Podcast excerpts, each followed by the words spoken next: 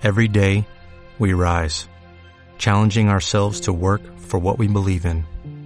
At U.S. Border Patrol, protecting our borders is more than a job, it's a calling. Agents answer the call, working together to keep our country and communities safe.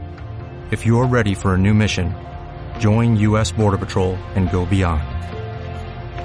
Learn more at cbp.gov/careers. La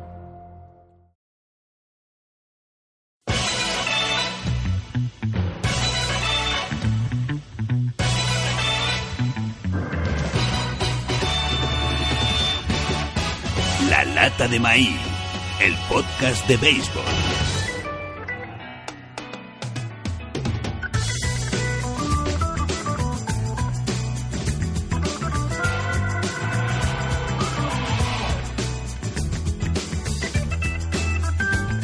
Bienvenidos una semana más a vuestra casa del béisbol, la lata de maíz. Con las mayores ya en marcha, ha comenzado una temporada de béisbol MLB que estoy muy seguro que se nos va a pasar muy corta. Y si no acordaos lo que decimos cada octubre y ya se ha terminado la temporada, esto se pasa en un abrir y cerrar de ojos. Tercer episodio de la quinta temporada que vamos a abrir con una tertulia amplia tertulia sobre los contratos millonarios que se han firmado esta offseason, sobre la plaga, entre comillas, de extensiones de contrato que hemos visto en las últimas semanas. Y a partir de la semana que viene vendrá nuestro ace Fernando Díaz abriendo el show con la actualidad de la MLB. Luego nos vamos a ir a San Diego con una eminencia de la radio en español. Nos va a contar cómo está la temporada 2019 de los San Diego Padres. Comenzamos el episodio. Play ball.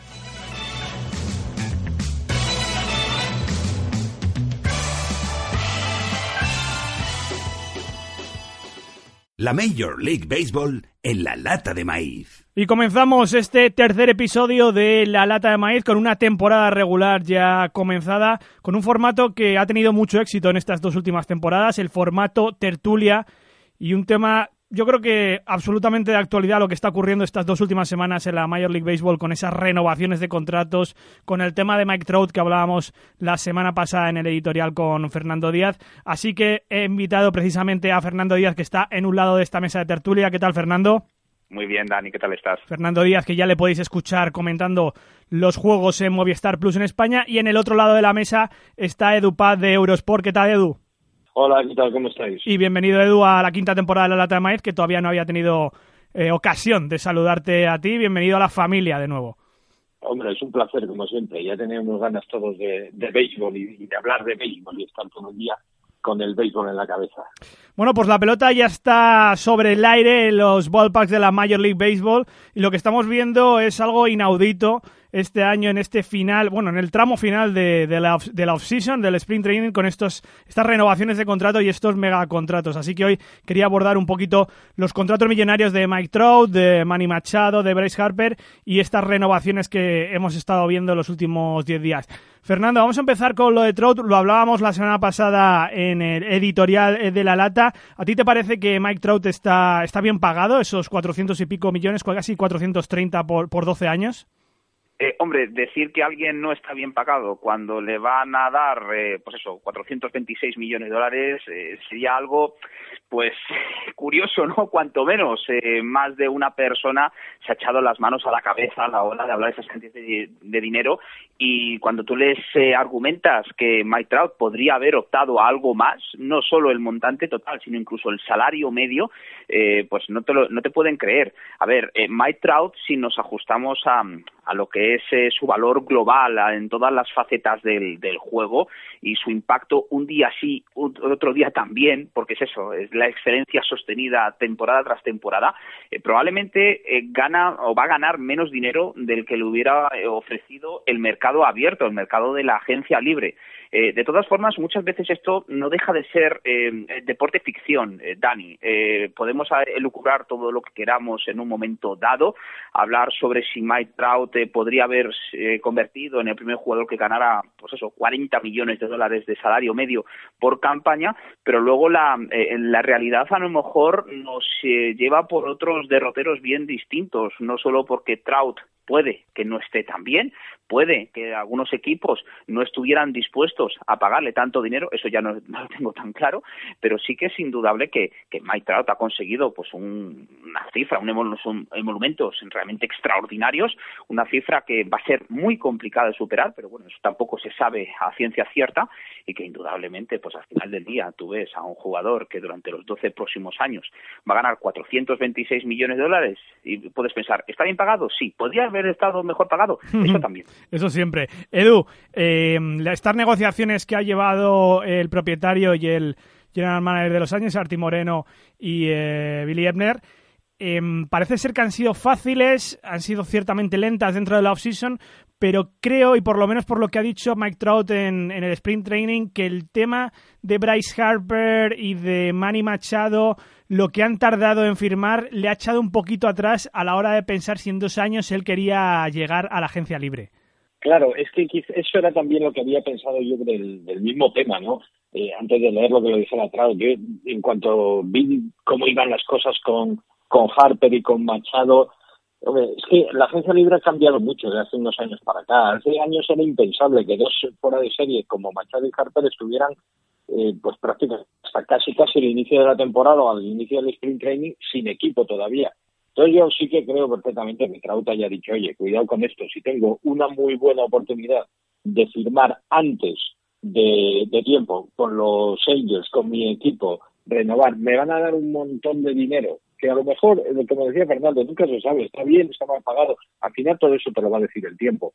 Pero está claro, yo creo que, que para Trout ha sido como decir, bueno, pues mira, no me voy a meter en este, en este lío de la agencia libre. La agencia libre estamos viendo que cada vez va más lenta, los equipos se lo piensan mucho más a la hora de, de firmar agentes libres y yo creo que quizás eh, por eso es esta, este aluvión de, digamos, de renovaciones de contrato que estamos viendo en estos días. Sí, ahora vamos un poquito a eso más adelante. Yo creo, eh, Fernando, y aparte de lo que dice Edu, que quizás ese panorama general le ha dicho, bueno, dentro de dos años yo no sé si quiero tocar esta agencia libre. Un poco también lo que hablábamos en el editorial de La Lata hace, hace unos días. Recordad para los productores, suscripción de pago por menos de, bueno, por cuatro dólares eh, al mes es lo mínimo, que él también es un tío muy tranquilo. Fernando, él ha dicho, yo tengo dos casas, una en off-season en Nueva Jersey, que es mi casa, y otra en el sur de California, aquí con Los Ángeles. Y, una cosa que dijo muy interesante en la rueda de prensa el otro día de la renovación, que, que él es un angel de por vida y que, y que básicamente los equipos tienen altos y bajos y que él va a estar a todas, todas. Sí, y también hay que tener en cuenta que Trout está muy cómodo en, en esa zona, ¿no? Él está perfectamente integrado en la eh, comunidad de Orange County, eh, muy identificado con la eh, franquicia, eh, y lo comentamos aquel día, Dani, es un club que confió en él, que en el puesto número 22-23 de aquel draft, un chico de 19 años, pues le ponen mucho dinero encima, le dan la confianza, le dan la ocasión de poder jugar en las grandes ligas después de que él eh, pues brille con luz propia durante su etapa en las eh, menores. Y es eh, indudable que Trout eh, ha valorado algo que es mucho más importante para él que el, el, dinero en sí, que es el, el, grado de confort, de comodidad.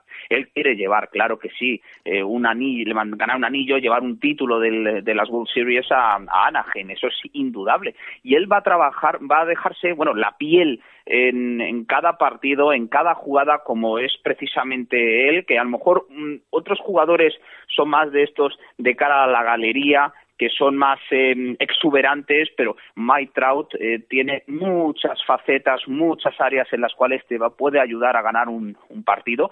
Y, por supuesto, al no haber eh, exprimido todas las eh, posibilidades económicas, pues yo creo que si Trout hubiera querido, hubiera sacado un contrato más lucrativo, como han dicho las negociaciones.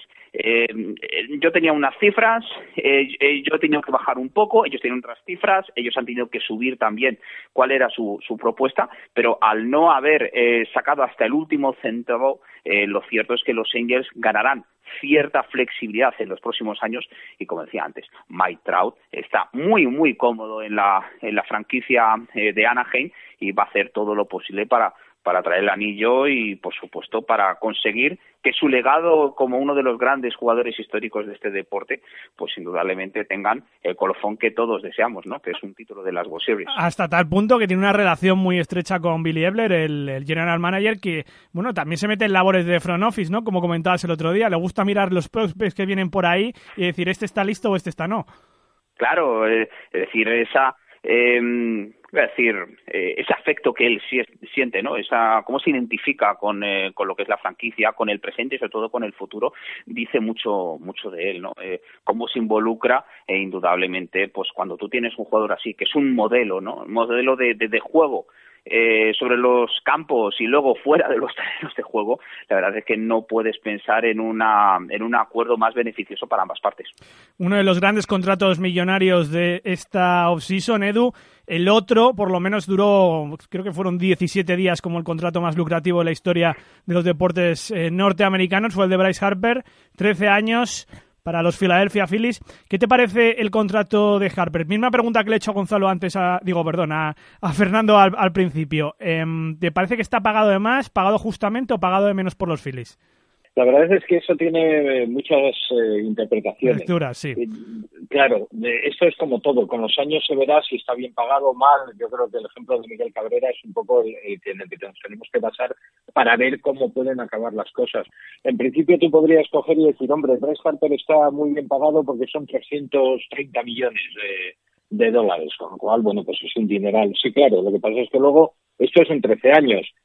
si lo miras por año ya se quedan 25 millones y medio eh, ¿cómo va a estar Harper dentro de, voy a poner por caso, ocho años? Ya no voy a llegar hasta los trece. Eh, ¿Valdrá esos 25 millones y medio? No sé, estamos, eh, son un montón de interrogantes eh, que, bueno, que yo creo que solamente el tiempo nos los despejará. De momento creo que para los Phillies es, una, es un fichaje fantástico, tienen a uno de los mejores jugadores del mundo en su equipo, con lo cual pueden aspirar a todo a corto plazo. Para Harper, tres cuartos de lo mismo. Durante muchísimos años va a estar en los Phillies, le vaya bien, le vaya mal, él tiene 330 millones asegurados. Y para Scott Boras ni te cuento. Ha batido el récord de todo lo ha habido y por haber, se ha llevado su comisión. O sea que, en principio, yo creo que todos contentos.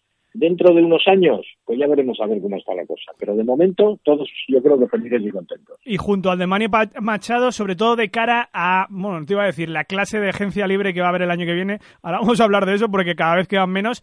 Pero esos dos contratos, el de Machado con los padres y el de Harper con los Phillies, ¿de qué manera crees que puede afectar a los próximos agentes libres? Y si es de forma positiva, que lo mismo no es suficiente dinero y el crecimiento de los salarios no, no es lo que está esperando el sindicato de jugadores. Edu. Sí, la verdad es que ah, es Eduardo, perdón, Eduardo. A los dos ahora. Nos, hemos liado. Bueno, eh, mira, ya sigo yo muy rápidamente. Eh, yo creo que esto puede afectar y mucho, porque eso es muchísimo dinero yo creo que eso ha sido un poquito, eh, ¿cómo decirte?, como una bola de nieve, ¿no? El que haya habido tanto dinero, el que hayan entrado ahora jugadores a hacer renovaciones y demás, esto es como una especie de bola de nieve que va a afectar y mucho a la agencia libre de, los próximos años. Lo primero, porque cada vez quedan menos jugadores interesantes, ¿no?, para la agencia libre, porque se están renovando muchísimos de ellos. Y lo segundo, porque yo creo que de aquí en adelante muchos incluso van a intentar eh, renovar antes de tiempo. Ya veremos a ver si estoy o no acertado. Fernando. Sí, no, hay que tener en cuenta que tanto en el caso de, Machado como de Harper son dos casos muy especiales. Normalmente los jugadores de béisbol no eh, llegan a, la libertad ¿no? de poder firmar como que era de las 30 franquicias de la MLB pues con 26 eh, años, con eh, bueno, decir, con todo el futuro por delante, con un nivel de talento realmente extraordinario. Eh, los contratos y sobre todo, pues bueno, los montantes, también hay que tener, entenderlo desde el punto de vista de la lucha de egos entre Dan Lozano, que es el agente de Manny Machado, y Scott Boras, el, el agente de Bryce Harper. Ninguno quería ser el que fichara primero, el que firmara primero, y por supuesto, una vez que firmara, que previsiblemente iba a ser Machado, el, el primero pues ya estaría Scott Boras para ir un pasito más allá y firmar el, mejor contrato de toda la historia de la, de la agencia de la agencia libre. Como decía eh, Eduardo, em, es verdad, eh, jugadores eh, disponibles, jugadores sobre todo que marquen diferencias, que a los cuales se les pueda unir pues el nivel de talento, la juventud y demás em, en las próximas agencias libres, sobre todo en los dos próximos periodos, pues cada vez va a estar un poco más, más limitado, ¿no? Porque sí que va a haber buenos jugadores, pero indudablemente con las firmas tanto de Machado, de Harper, de Trout, de Chris Sale, de Jacob Dugron, de Nolan Arenado, pues eh, no te voy a decir que va a quedar el concurso prácticamente desierto, salvo Mookie Betts, que es el único que claramente eh, em, sopesa la opción de llegar a la agencia libre, pero sí que, em, pues bueno, eh, los equipos que indudablemente quieran hacerse con sus servicios va a ver que eh, el, abanico de posibilidades de alternativas va a ser más, más limitado y luego pues ya veremos si es que Mookie Betts quiere, por supuesto, establecer un, nuevo parangón, ¿no? un nuevo listón, eh, una barrera infranqueable en lo que es la agencia libre, sobre todo los grandes contratos lucrativos, para los que luego eh, estén por venir, ¿no? que, que es también es uno de los motivos por los cuales el sindicato de jugadores, los propios jugadores, los agentes quieren intentar obtener el mejor contrato, pues para dejar el listón cada vez más alto para los jugadores que próximamente llegarían a la agencia libre. Pocos quedan porque en las últimas semanas, bueno, la última semana hemos visto renovaciones por valor de más de mil millones de dólares. Mike Trout, Alex Bregman, Paul Goldschmidt, Chris Sale, Justin Verlander, Blake Snell y hoy, a día de hoy, es el día que estamos grabando esta tertulia, Jacob de Grom. Eh, cinco años, 137,5 millones, más bien un poquito por la presión del jugador desde el año pasado. Recordemos que el nuevo general manager de los New York Mets es el ex agente de Jacob de Grom. ¿Qué está ocurriendo, Fernando? Que hay una pieza tras otra esta semana. ¿Cómo, cómo ha ocurrido esto en el mercado? Sí, hay que eh, pensar, pues, eh, esos datos que tú comentabas, ¿no? Que, más de mil millones de dólares en diez eh, jugadores, en ampliaciones de contrato, cinco han sido para todos estos jugadores, ¿no? Trout, Sale, DeGrom, Goldsmith y Breckman, para llegar a los 100 millones de dólares o, más. Bueno, los jugadores, más allá de que, por supuesto, como decía Justin Verlander, dice, bueno, es una nueva era, sabe que la agencia libre está rota y que, sobre todo, pues el escenario, ¿no? El escenario de, de que puedas tener un mal año, que puedas lesionarte, el que pienses, eh, oye, más vale pájaro en mano que ciento volando, eh, no intentar aspirar a establecer eh, nuevos parámetros, nuevas referencias para los que están por venir, no, que no me pase como un Dallas Keuchel, que no me pase como un Craig Kimbrell y que indudablemente apuntaban tan tan alto que por el momento, a día de hoy, siguen sin firmar con ninguna de las franquicias, lo cual es, eh, bueno, es eh, lamentable y es sobre todo lamentable pues porque eh, jugadores de ese nivel pues indudablemente ya tendrían que estar dando los últimos coletazos de lo que es su preparación de cara a la, a la temporada. son nuevos escenarios, son la agencia libre indudablemente no deja de ser un mercado abierto, un mercado libre y los jugadores están comprobando, sobre todo iba a decirte, no los grandes talentos, los jugadores o los nombres que hemos mencionado son algunas de las eh, referencias en sus respectivas posiciones, ¿no? Y esos jugadores van a ser muy bien pagados, eh, a lo mejor menos o no, eso nunca lo sabremos, eh, respecto a lo que podría haber sido la, propia agencia libre, pero deciden que, oye, estoy muy contento, Goldsmith en una nueva etapa en, en St. Louis, Chris Sale prolongando la suya por supuesto, en, Boston. Alex Breckman eh, mostrándose y postulándose como uno de los rostros de este deporte y muy involucrado con la franquicia de Houston, deciden apostar por la seguridad. Oye, que estamos hablando de cantidades realmente que te cambian el, tu futuro, para no solo para ti, para tu familia y para próximas generaciones. Y también, oye, es también eh, incuestionable que jugadores pues como Eloy Jiménez, que ni siquiera ha debutado todavía en las mayores, se les pone un contrato tan, tan lucrativo que luego pues es muy, muy complicado el decir que no. Pero sí que es evidentemente tiempos nuevos, eh, quizás a lo mejor cierta ventaja para los dueños respecto a los eh, jugadores. Eh, la verdad es que es un debate en ese sentido fascinante, Dani.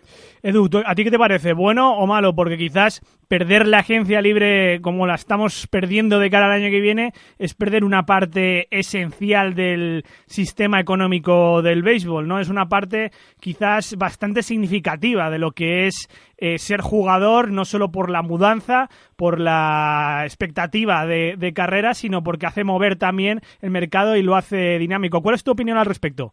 Yo es que creo que las renovaciones que se están realizando ahora también hacen mover el mercado. De, una manera o de otra, el mercado se mueve y al final eso es lo que importa. Bien sea o bien a través de la agencia libre o bien sea a través de renovaciones. Eh, por cierto, leía hace un, nada, hace un ratito en, en Twitter otra renovación, que hay Hendrix. Le han extendido los Caps también el, el, contrato. O sea, esto es como una, como una rueda, ¿no? Que lo que hace es mover el mercado. Que ahora se mueve en otra dirección. Bueno, pues el mercado, como siempre ya sabéis que, que todo lo que tiene que ver con la economía es, es un bicho viviente. Hmm. está constantemente cambiando y lo que antes era lo habitual en unos años cambia radicalmente y la agencia libre como tal la conocemos parece que ha cambiado. Lo cual no quiere decir que dentro de cuatro, cinco, seis años vuelva otra vez, gire otra vez la bola y volvamos a, encontrarnos con una agencia libre en la que en el mes de entre los meses de noviembre y diciembre estén prácticamente firmados todos los jugadores eh, que estén libres. Eh, yo de momento, a mí personalmente todo ese tipo de renovaciones me, me está encantando, no, no lo voy a negar. La agencia libre siempre es una eh, una época que me ha apasionado del mundo del béisbol. Y este tipo de renovaciones pues para mí es como otra agencia eh, vamos a ponerle semilibre porque evidentemente solo negocia el jugador con su club pero que me parece tan apasionante el abrir Twitter y de repente encontrarte con que anda pues de Bron toma pero no lo iban a cambiar el año pasado no decían que lo iban a traspasar toma ahora lo renuevan pues todas estas cosas al final son parte de, la economía del béisbol y a mí, a mí me parece bien que, vaya por estos derroteros. Edu, los detractores de lo que tú dices, de estas renovaciones, de que no haya casi agencia libre el año que viene, que no haya grandes contratos, vienen a decir que todo esto son malas noticias eh, para el sindicato, no solo de cara al convenio colectivo, sino porque creen que los salarios no suben todo lo que deberían subir si los jugadores tocaran la agencia libre. Bueno, eso es muy discutible. Eh, yo te digo una cosa, voy a poner, por ejemplo, el, ejemplo de lo que hablabais antes de, de jugadores como ejemplo Kaiko, eh, estoy ahora mismo sin, sin equipo, ¿no? Eh, yo creo que muchas veces eh, un jugador, hablo de un jugador porque hablamos de béisbol, esto yo creo que es aplicable a todo el sistema económico, eh, vale no lo que tú creas que vale, sino lo que el mercado quiere pagar por él. Entonces, si Mike Trout vale 400, más de 400 millones, lo vale porque el mercado lo quiere pagar.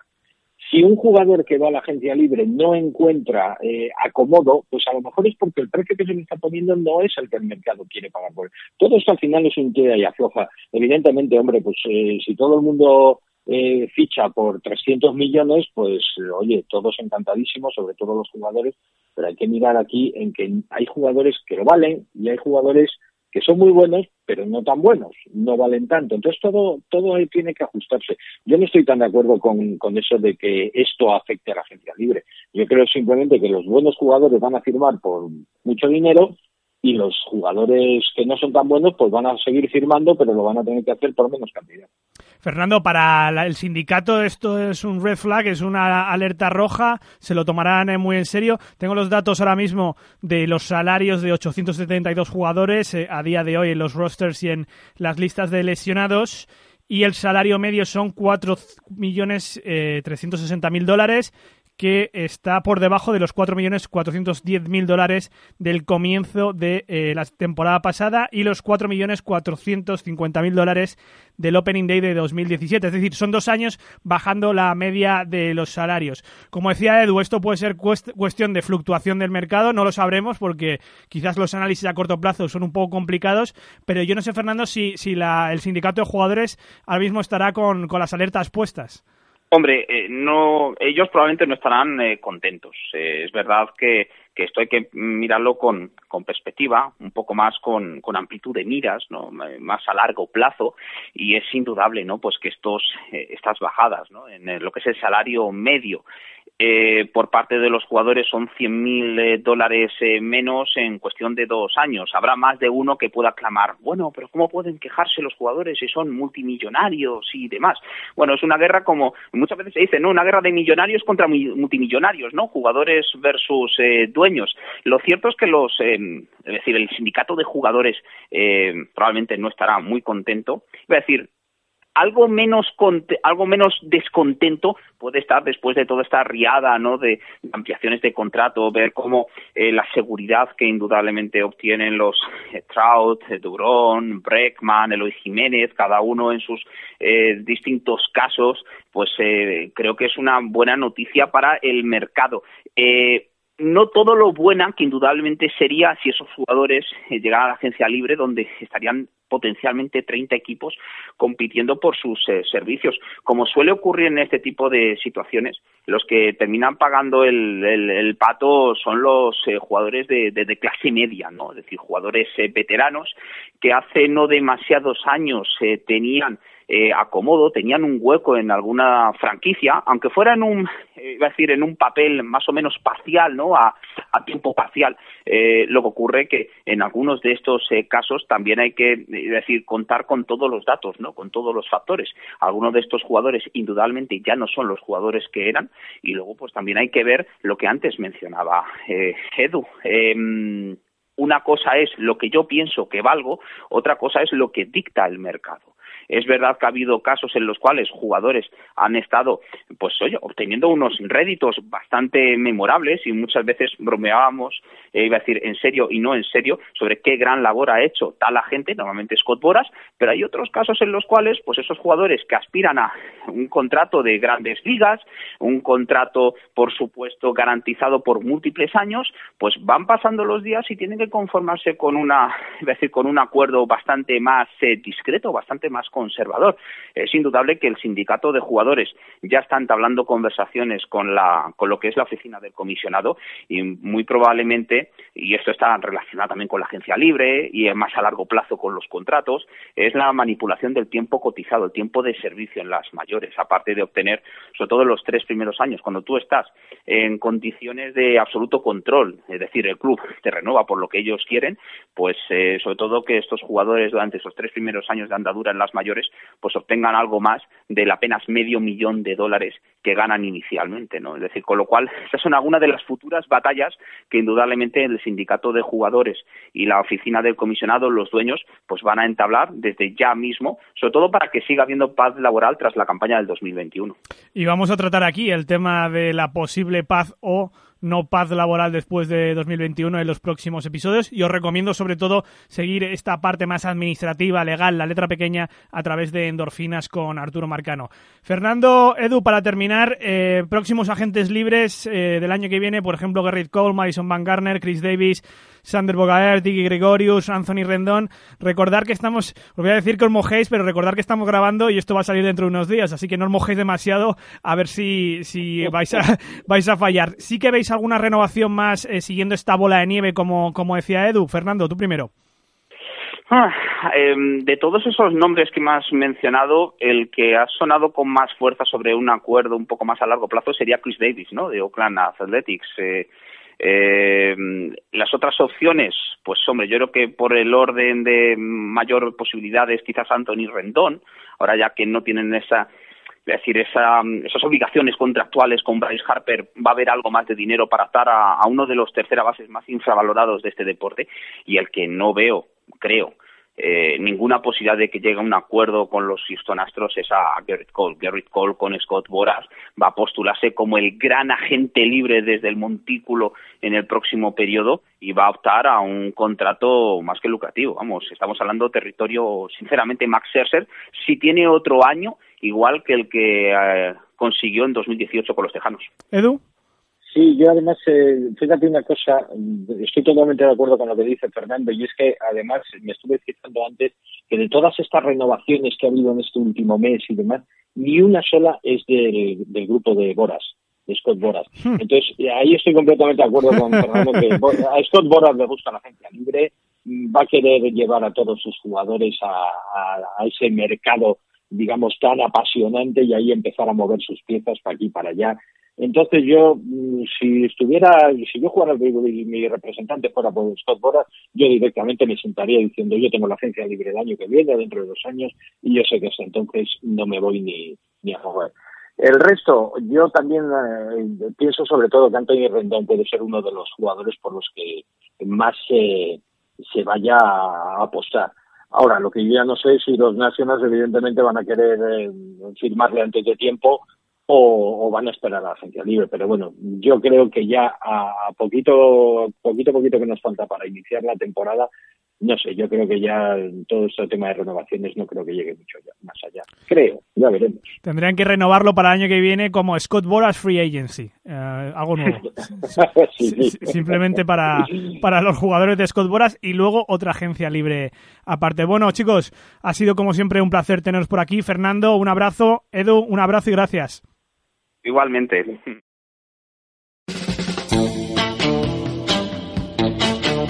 Vive el béisbol en la lata de maíz. Seguimos aquí en eh, la lata de maíz y como ya sabéis, el año pasado y casi yo creo que el anterior también nos estábamos centrando a veces en concreto en algunas franquicias, en algunos clubes de la Major League Baseball y en concreto con las voces en español, ¿no? Aquellos que hacen llegar a través de las ondas y a través de la televisión en castellano lo que es el deporte de la pelota. Conocéis a Uri Berenguer de los Boston Red Sox, hemos conocido gente también de los cerveceros, hemos conocido gente también de de los New York Mets, de, en Toronto también con Arturo Marcano. Y esta vez nos vamos con, alguien a quien yo tengo especial admiración porque lleva mucho tiempo en la profesión. Nos vamos a San Diego con Eduardo Ortega. Hola, ¿qué tal amigos de Lata de Maíz? Muy contento de participar por primera vez en su programa, las grandes audiencias que ustedes, que ustedes generan en nuestra profesión del rey de los deportes de béisbol. Gracias hasta el otro lado del mundo. Muy amable.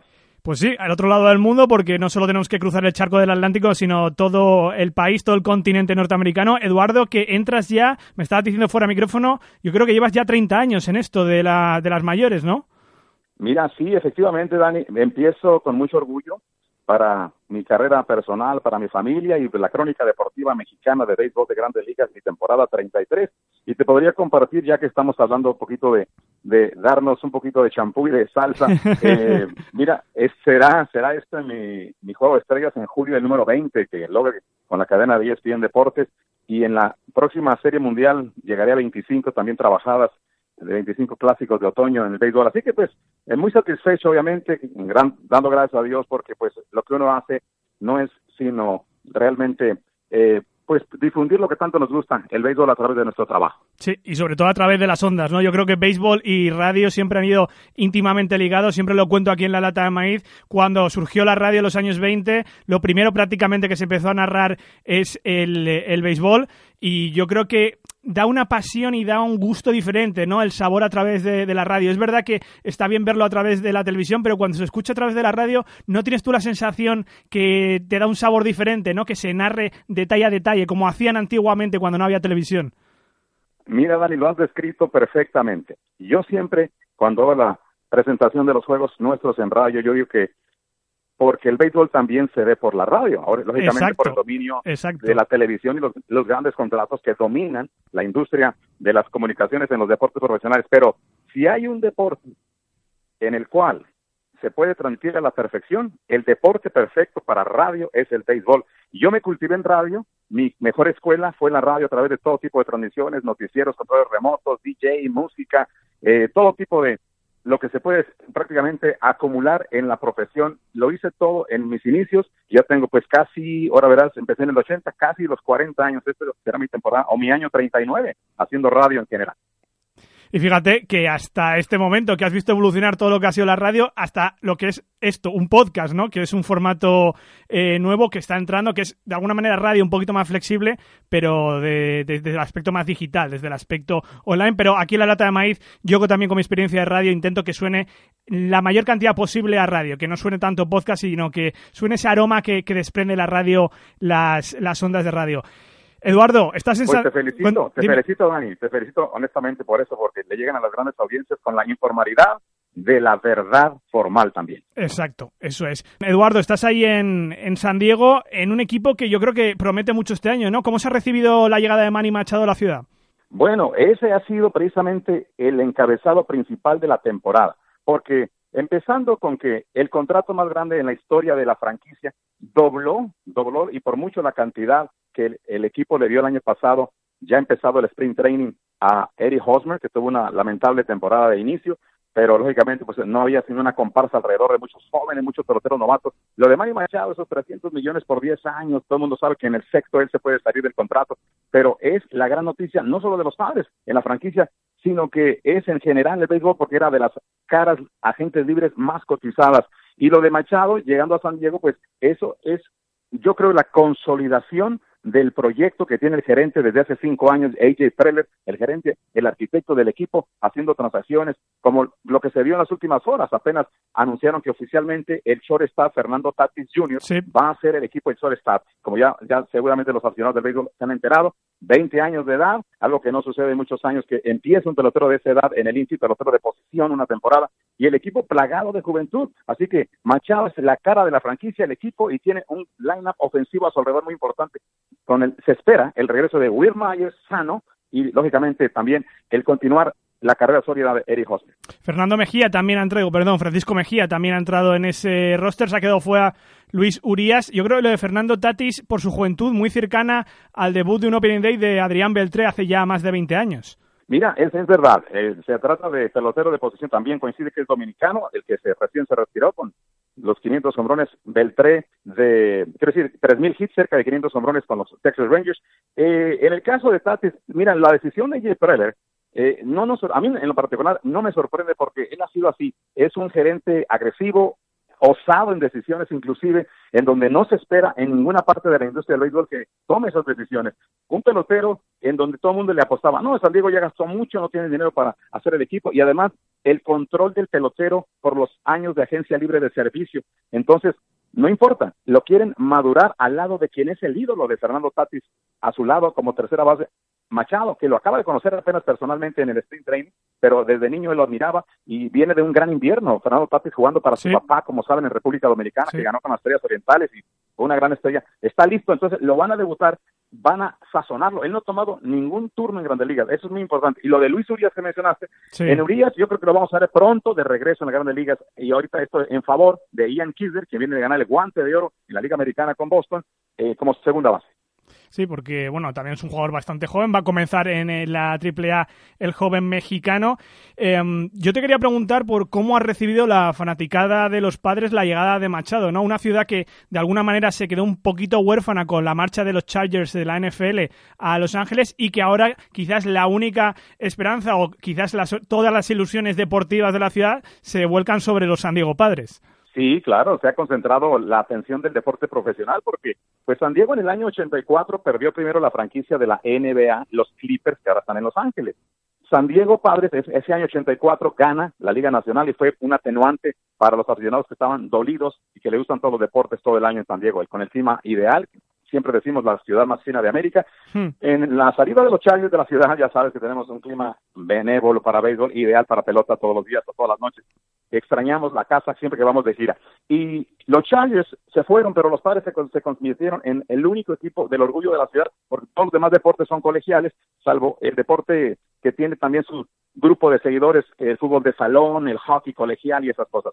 Pero el béisbol con Machado viene a ser realmente una punta de lanza para levantar la ciudad y darle presencia en los medios nacionales. Ya todo el mundo en las portadas de Sports Illustrated sacó la revista, viene en la portada, en la edición para el oeste del país, para estos mercados del oeste de Estados Unidos, viene Manny Machado con Fernando Tatis en la portada. Mira, están jugando su primer juego desde mañana en las grandes ligas juntos. Un pelotero superestrella como Machado de siete años de experiencia, que viene de jugar la Serie Mundial pasada con Dyers, y el caso de un debutante como Fernando Tatis. Y aquí en la zona metropolitana, una zona que podríamos decir fácilmente tiene más de 5 millones de habitantes entre San Diego y Tijuana, la frontera, a 20 minutos de distancia de la frontera con México se encuentra Parque Petco, tenemos una gran relación en la comunidad y los padres desde el año 69, desde el primer año, recordemos que esta es la temporada de celebrar los 50 años, el 50 aniversario de la franquicia, igual que lo van a hacer los Reales de Kansas City, los Cerveceros de Milwaukee y los Nacionales de Washington cuando eran los Expos de Montreal. 50 temporadas se cumplen del 69 a entonces, temporadas cumplidas ya, y aquí la zona está pero de verdad es el tópico, Dani, todos los días desde que firmaron a Machado, la gente se ha aprendido. Es tanto realmente el fervor de los padres, de la, de la afición por los padres, su equipo, otra vez que ya se anunciaron que tienen más de 3 millones de boletos vendidos, imagínate. Sí, sí, no, la verdad que es un récord teniendo en cuenta viniendo de temporadas perdedoras, ¿no? Le va a venir muy bien a la caja eh, de los padres y decías tú que, que los padres eh, tienen mucha admiración o tienen mucho seguimiento en México, no solo porque están cerca, sino que yo creo que también por los últimos 30 años estudios ahí en San Diego, ¿no? Tú para también para los mexicanos y para la voz en español en México eres un auténtico héroe. Bueno, gracias por ese elogio porque pues me siento en casa, la afición acepta mi trabajo y sí, yo soy nacido en Tijuana, tengo viviendo en San Diego pues muchísimos años, ya más de 30, llevo 33 con el equipo y esto conecta directamente porque la magia de la radio es una cosa, pero también la presencia. Hemos tenido los viajes en los autobuses, los programas sociales, eh, la tienda de regalos que, estuvo el, gift shop de los padres por muchos años, casi 20 temporadas estuvimos ahí en la frontera. Eh, ahí se vendían boletos, los peloteros iban a firmar autógrafos, o sea, una presencia constante. Yo hago mis tours en los campos de béisbol de aficionados en la mesa de Otay, que está del lado mexicano, de, de donde han salido muchísimas estrellas para grandes ligas también. Tijuana, recordemos que es la ciudad mexicana que tiene, junto con Ciudad Obregón, Sonora, la cantidad, como ciudad, no como Estado de la República Mexicana, la cantidad más alta con ocho peloteros mexicanos nacidos en Tijuana que llegaron a Grandes Ligas y ahí, vienen, ahí vienen muchos más todavía.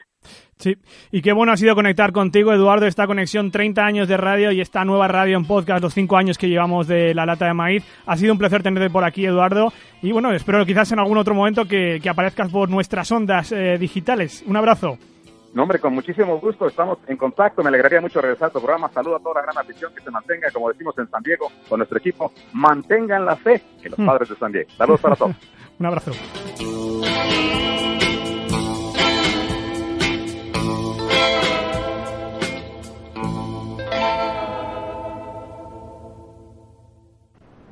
¿Sabes? Anoche leí tu ah, ¿Fuiste tú?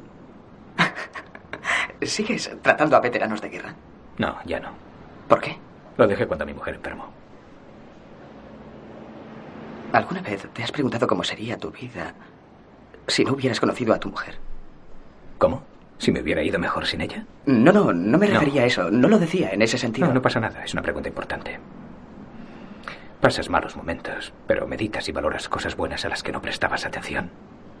¿Y no lamentas haberla conocido? ¿Por qué? ¿Por el dolor que siento ahora? He lamentado cosas, pero ni un solo día de los que pasé con ella.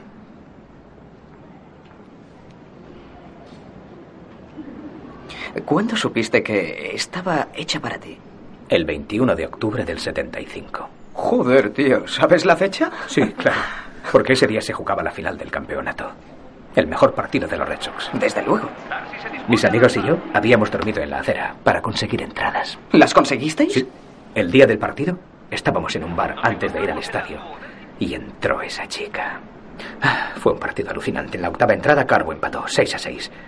Duodécima entrada. Y al final de esta entró Carlton Fisk, el gordinflón. Se dispuso a batear. Se colocaba de una manera muy rara. Sí, sí. Entonces, ¡pam! Le dio de lleno. La pelota salió volando, volando hacia la línea de fondo. 35.000 personas puestas en pie. Y Fisk, el gordinflón, gritaba y gesticulaba la pelota como un loco. ¡Sal del campo! ¡Sal del campo! ¡Piérdete! Pero golpeó el palo del fondo y cayó dentro. Y 35.000 espectadores impodieron el campo, ¿sabes? Sí, y él los derribaba como si fueran correr. ¡Dios! ¡Apartaos! ¡Apartaos! Impresionante. No puedo creer que pudieras ver ese puto partido. ¿Saltaste al campo? No, no salté al campo, no estaba allí. ¿Qué? No, estaba en el bar tomando una copa con mi futura esposa. ¿Te perdiste el home run de Fisk? ¿Por tomarte una copa con una chica a la que no conocías? Sí, pero deberías haberla visto, era impresionante. Da igual ah, como fuera. ella iluminaba la sala. Ni aunque hubiese entrado la mismísima ah, Elena. de Troya, era la final. Oh, Dios mío, tus amigos eran unos capullos. ¿Por qué dejaron que lo hicieras? Tuvieron que hacerlo. ¿Por qué? ¿Qué coño les dijiste? Dejé mi entrada sobre la mesa y dije, lo siento mucho, tíos, tengo que ver a una chica. ¿Tengo que ver a una chica? ¿Eso dijiste? Exacto. ¿Y ellos te lo permitieron? Oh, vieron en mis ojos que hablaba en serio. Me tomas el pelo. No, es la verdad, Will. Por eso no te he hablado de cierta chica que vi hace 20 años y de cuánto lamento no haberme acercado a hablar con ella. No lamento los 18 años que estuve casado con Nancy, ni los seis que abandoné mi consulta cuando ella enfermó, ni los últimos años cuando estaba realmente enferma. Y por Dios que no lamento haberme perdido ese partido. Eso es todo. Vaya.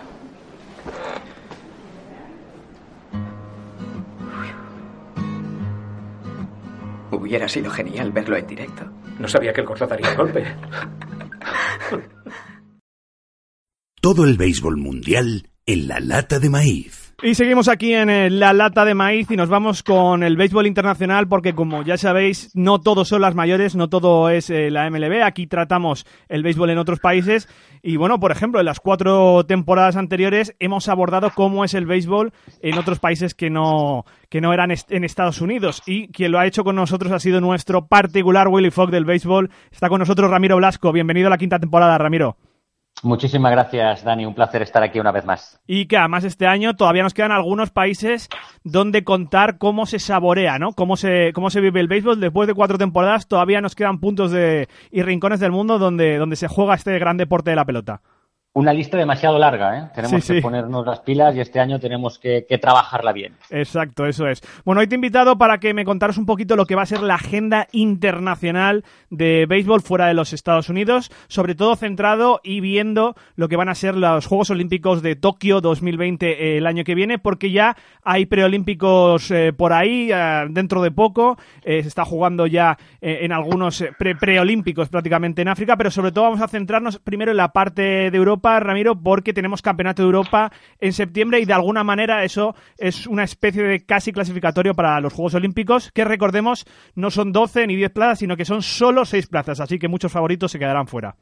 Y una de ellas la, tiene ya Japón, evidentemente, por ser el anfitrión. Pues sí, tenemos Campeonato de Europa en, en septiembre, la primera quincena, en Alemania. Y de ese Campeonato de Europa, los cinco primeros clasificados se enfrentarán al ganador del preolímpico africano del que has estado hablando, que ha, conseguido 11 inscritos, que va a tener su final en, Johannesburgo y que está suponiendo una importante promoción del béisbol en África. Y todos queremos conocer ¿no? hasta dónde llega el nivel del béisbol senior en África. Pues esos seis equipos eh, disputarán el preolímpico de Italia y de ese preolímpico saldrá una plaza. Una, una sola plaza. Hay que recordar que esto no se va dando dos, sino que solo una sola plaza. Por otro lado, eh, tenemos la de Japón, tenemos eh, otras dos plazas en un torneo a 12, el clásico torneo a 12 que ha perdido un poquito de, bueno, digamos de, de pedigrí, ¿no? Sin la falta de, competición olímpica y, con, y con el clásico mundial. Así es, es un torneo eh, que se disputa cada cuatro años, un torneo que disputan los 12 primeros clasificados del ranking de la Confederación Mundial de Béisbol y Softball.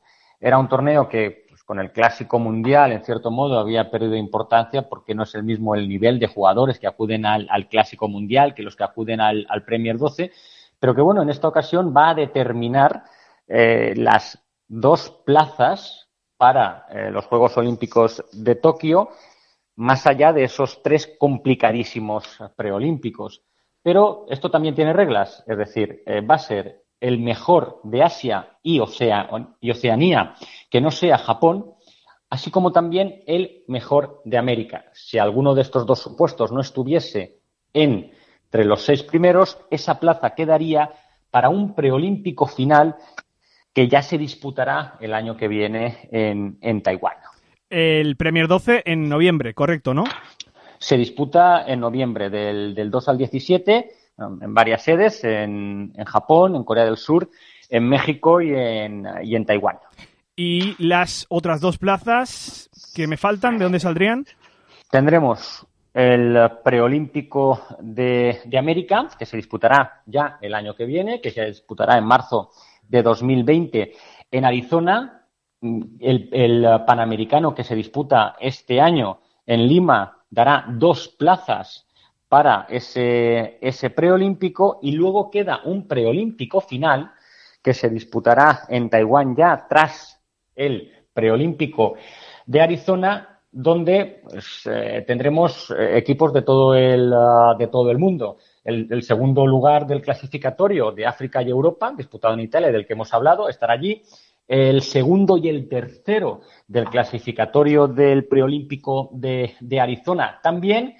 Y así, los dos mejores equipos del campeonato asiático, cuya edición número 29 se disputa este año, evidentemente sin contar aquellos que ya estén clasificados para Tokio 2020 a través del Premier 12 o por tratarse de Japón, y finalmente también el ganador del clasificatorio de, de Oceanía que se disputará este 2019. Como ves, es un auténtico galimatías y hay que saber... Para un máster esto, ¿eh? para un máster lo que ha hecho la Federación Internacional de la clasificación. Con lo fácil que hubiera sido poner 12, ¿no? Eh, directamente, eh, bueno, eso es cosa del Comité Olímpico, pero es que vamos a ver muchos favoritos fuera, probablemente.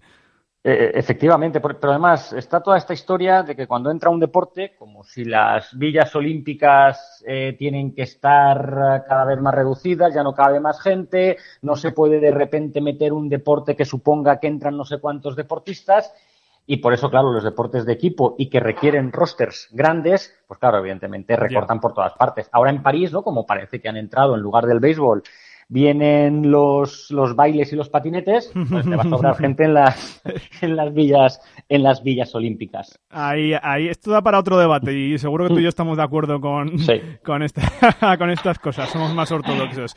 Vamos, a dudas. vamos a centrarnos brevemente en Europa porque tenemos Campeonato de Europa este año. Recordemos que a lo que se atiene a nosotros, a España, eh, aunque este podcast es internacional, pero lo hacemos desde España, fuimos subcampeones de, de Europa hace tres años en, en en, Holanda, ¿no? Fue ese, ese campeonato de Europa. Así que recordar, frente a Holanda precisamente en esa décima entrada donde perdimos.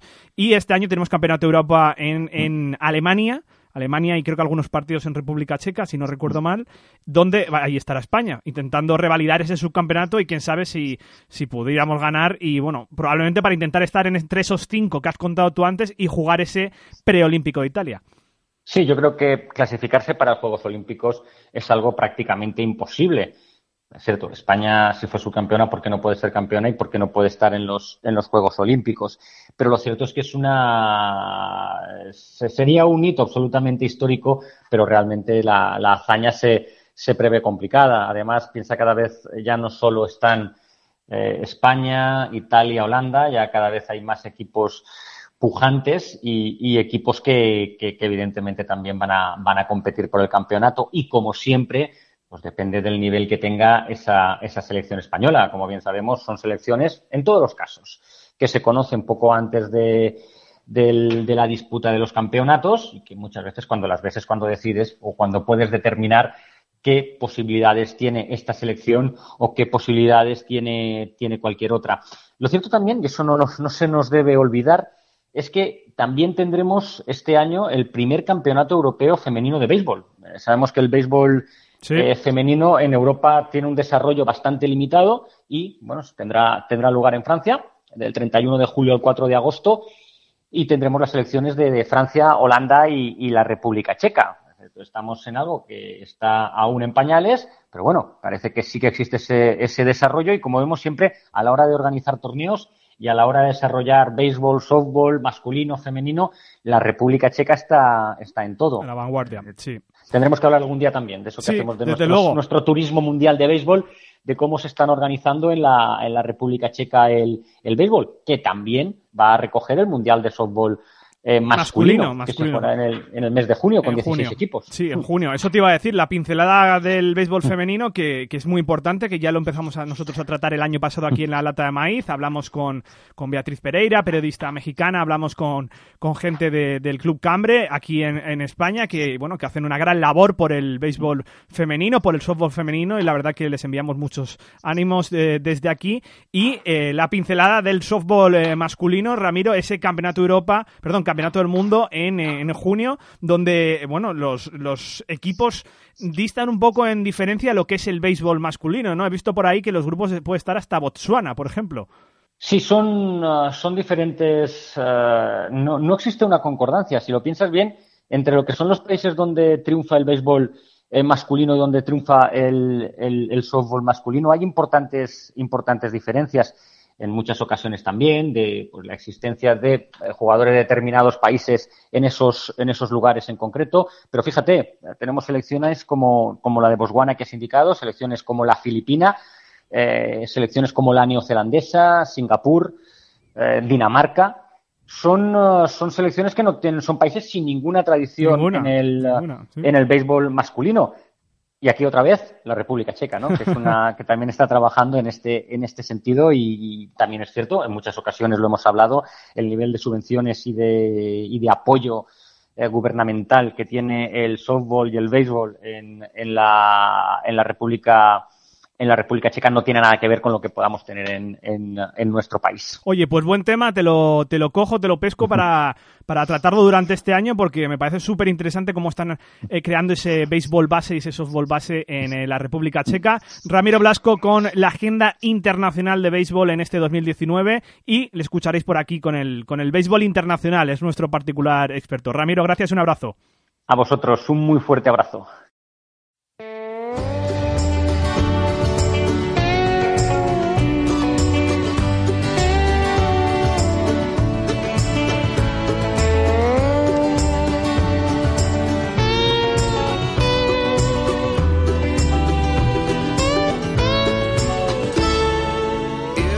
Llevamos ya dos semanas con la financiación del podcast abierta y como ya he dicho, el podcast quiere seguir creciendo. Hay muchas iniciativas y mejoras que lo pueden hacer más profesional y por eso estamos pidiendo la ayuda de los oyentes que se pueden convertir en productores por 4 dólares al mes. Además, hemos estrenado una sección exclusiva para productores, el editorial de la lata, se publica cada viernes y a modo de charla opinión abordo temas de actualidad con un invitado generalmente rotativo. La primera semana fue Fernando Díaz, hablamos del contrato de Mike Trout. La segunda semana ha sido Pepe Rodríguez y hemos hablado de las tendencias que podemos ver este año en las mayores y pueden hacer cambiar el béisbol en el futuro. Toda la información en la maíz.com barra productores, sobre todo porque ahí contestamos a por qué nos financiamos, para qué y cómo.